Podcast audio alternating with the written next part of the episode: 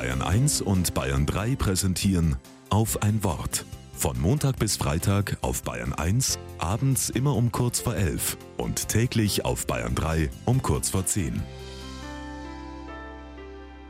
Mit Anne Ross.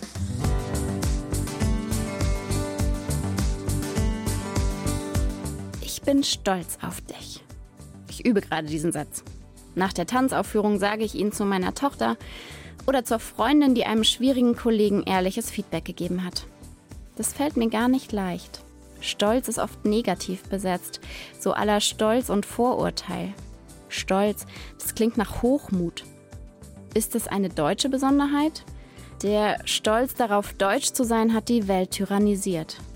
Ich glaube, für mich hat Stolzsein deshalb keinen guten Stand.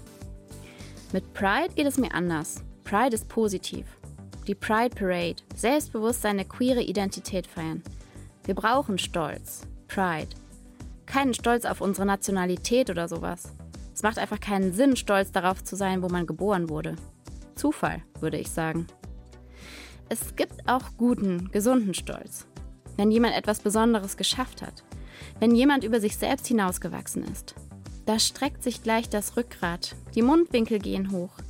Das ist ein Stolz, der stärkt dich. Der macht selbstbewusst im besten Sinne. Dieses Stolzsein übe ich ein.